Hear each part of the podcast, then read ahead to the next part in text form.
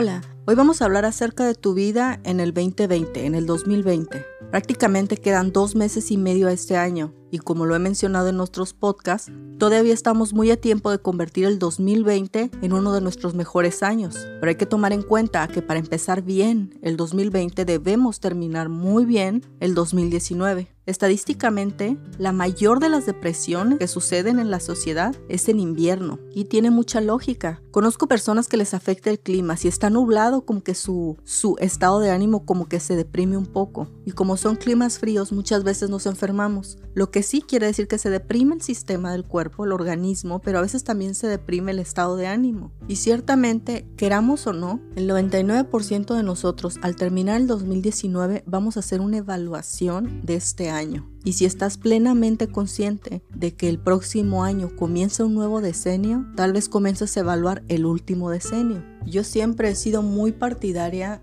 de prevenir. Sin embargo, muchas veces en mi vida, en mi pasado, evaluaba el final de un año y luego me terminaba sintiéndome pésimo porque había cosas que seguían siendo igual, había metas que seguía sin alcanzar, había hábitos que seguían siendo los mismos. Y eso luego me hacía sentir mal conmigo. Y fue que aprendí que comenzar un nuevo año con todas las pilas, con la motivación, con la inspiración, con las mejores expectativas de ti, comienza habiendo trabajado al final del año anterior. Y no me refiero a la planeación, aunque sería muy útil pues que supieras qué es lo que quieres hacer para que comenzaras a planearlo, pero más me refiero a la ejecución, a que comiences ahora a generar los cambios para que en el 2020 te acerques más a esa visión de persona que quieres ser. Como lo mencionaba en otro episodio, el único trabajo que verdaderamente vale la pena, que realmente te satisface, es aquel por el que has trabajado. Y muchas veces los picos en nuestra vida que nos llenan de madurez, nos llenan de fortaleza, que nos han aportado un crecimiento,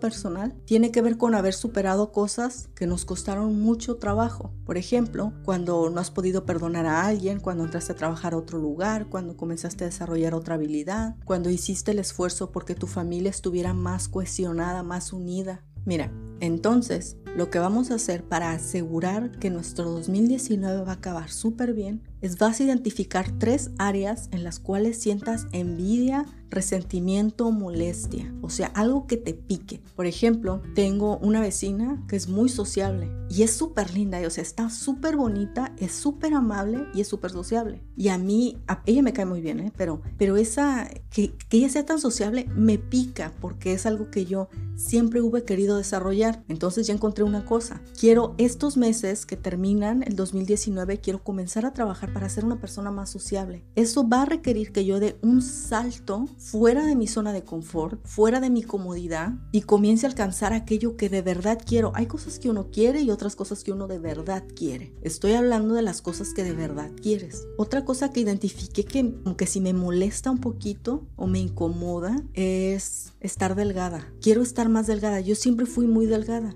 pero luego entre estrés y todo eso empecé a subir de peso y no me siento a gusto. Entonces a veces cuando sé que una persona está haciendo ejercicio como siento siento algo, ¿no? Como un poquito de envidia. Ah, entonces eso viene a revelar que este 2019 tengo que comenzar a bajar de peso porque quiero entrar al 2020 sin que me esté dando envidia ni nada por el estilo, aquellas cosas que quise para mí por las cuales no trabajé. Así que quiero derribar esos gigantes e incluir aquellas cosas en mi vida como parte estructural de mi personalidad. Quiero yo ser una persona sociable, quiero estar más delgada, estoy bien con mi trabajo, estoy bien con mi familia, pero creo que hay muchas áreas en mi familia que pueden mejorar. Y de ahí recojo otra cosa que me incomoda, me da un poquito de envidia. Tengo familia que es muy unida. Yo soy muy unida a mi familia nuclear, pero no a la familia extendida. De todas las cosas, ese yo creo que va a ser el que me cueste más trabajo. Y aunque es importante para mí, no es el prioritario. El prioritario para mí es comenzar a unirme en una comunidad porque quiero ser una persona sociable. Y el segundo es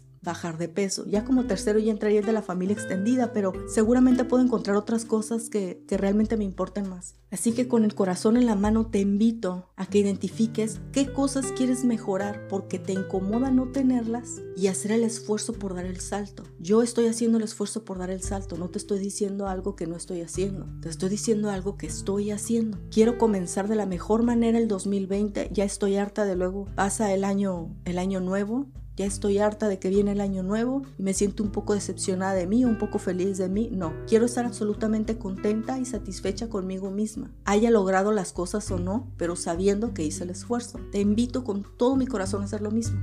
Nos vemos la próxima.